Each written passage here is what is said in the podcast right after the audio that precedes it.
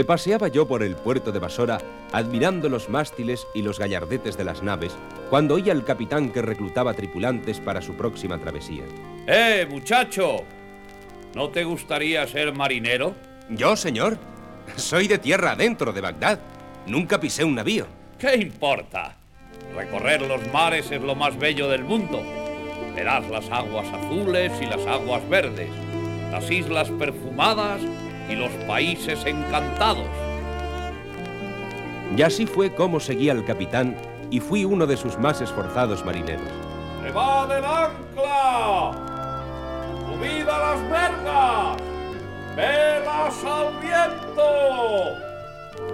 Cruzamos el Golfo Pérsico y salimos al gran océano.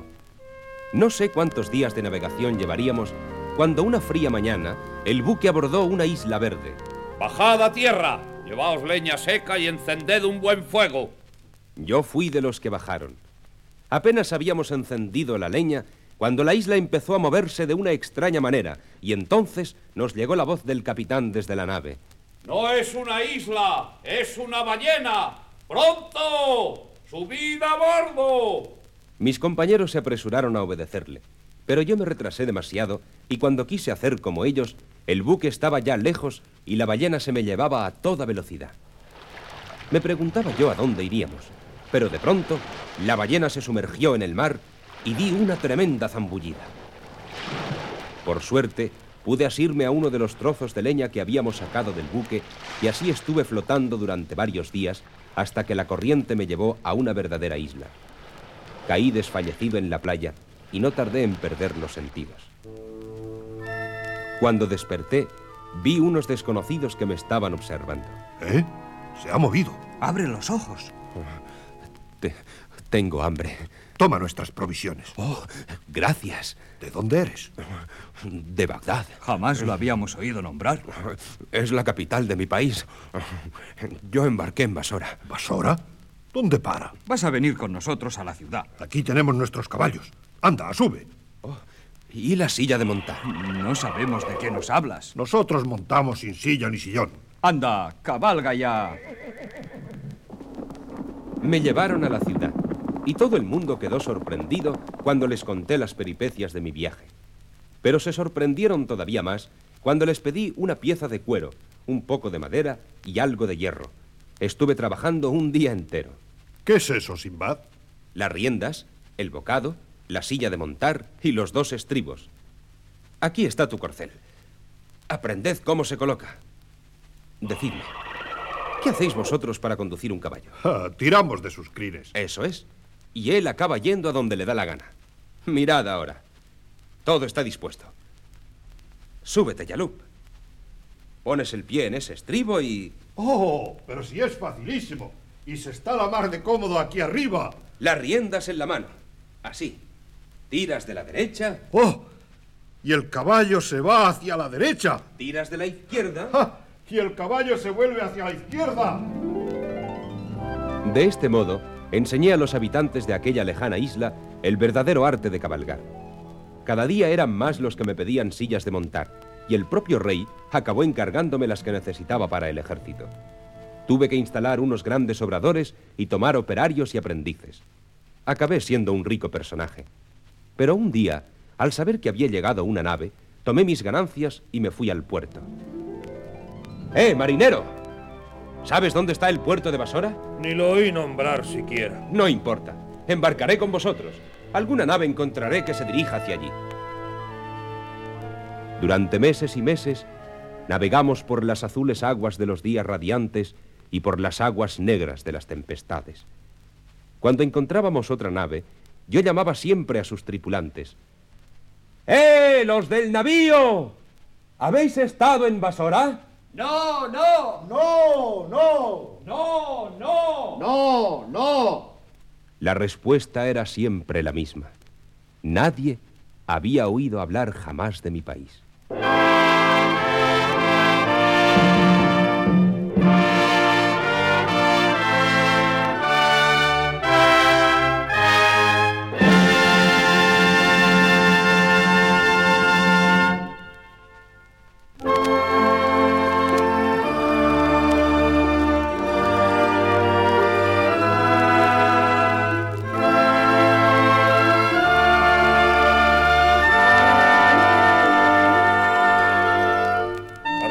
Velas!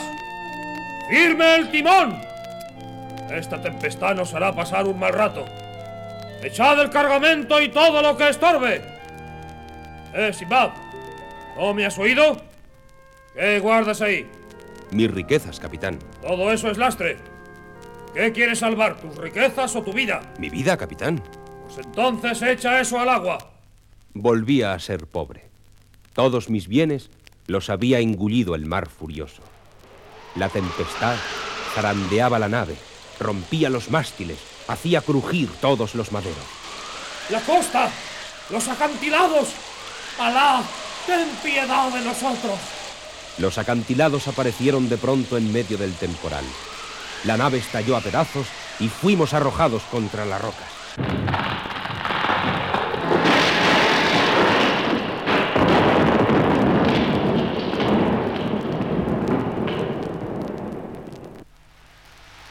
¡Eh, Simbad! Aquí estoy, capitán. Bueno, eso parece haberse calmado. Estamos salvados. Mirad cómo brilla la arena. Topacios, diamantes. Di mejor que estamos perdidos. Conozco este paraje. Me llaman la Costa de la Muerte. Ningún capitán acerca a sabiendas su nave hacia acá. Mira a tu alrededor. No hay más que indicios de naufragios y restos de los que murieron antes que nosotros. Podemos irnos. No lo sueñes. Ningún ser humano puede franquear esas altas y lisas rocas que nos rodean. Moriremos como los demás cuando se acaben nuestros víveres. Capitán, capitán, hay un río ahí cerca. Un río que se mete en una profunda caverna. Todos los ríos desembocan en el mar, menos este, que hace su curso al revés. Recuerdo haberlo leído en las viejas cartas de navegar. De la costa de la muerte parte un río hacia el infierno. Es el único medio que tenemos de escapar. En una balsa, por el río. ¿Estás loco? No te digo que va al infierno. No cuentes conmigo. Créeme, quédate aquí. Es preferible morir en paz. No me dejé convencer. Construí una balsa, la cargué con las piedras preciosas que tanto abundaban allí y me metí con ella en el río. Las aguas se me llevaron rápidamente y no tardé en encontrarme dentro de la caverna. Durante horas y horas navegué en medio de las tinieblas. El río subterráneo seguía su curso misterioso. Tal vez transcurrieron varios días. Nunca lo supe exactamente porque acabé perdiendo la noción del tiempo. Un sueño profundo se iba apoderando de mí. Ya despierta, ya despierta. Cuando abrí los ojos, me di cuenta de que todo había cambiado. Mi balsa se hallaba detenida a la orilla de un bello vergel y rodeada de varios negros. ¿Cómo te llamas? Eh, Simbad el marino. Nadie había llegado jamás por ese río que sale de las entrañas de la tierra. Vamos a palacio. El rey estará contento de conocerte.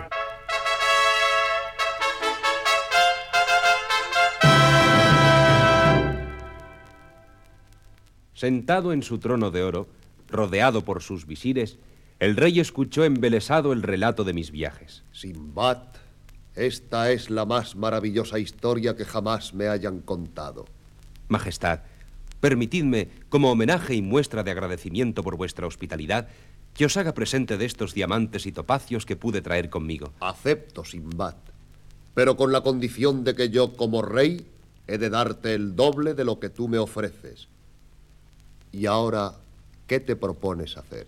Volver a Bagdad en cuanto pueda. Mucho siento que quieras dejarnos tan pronto, pero comprendo que debes añorar a tu patria.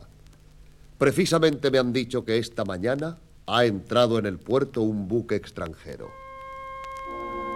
Llevando los valiosos obsequios del rey y lo que yo había podido salvar de mis aventuras, me acerqué al navío fondeado en el puerto.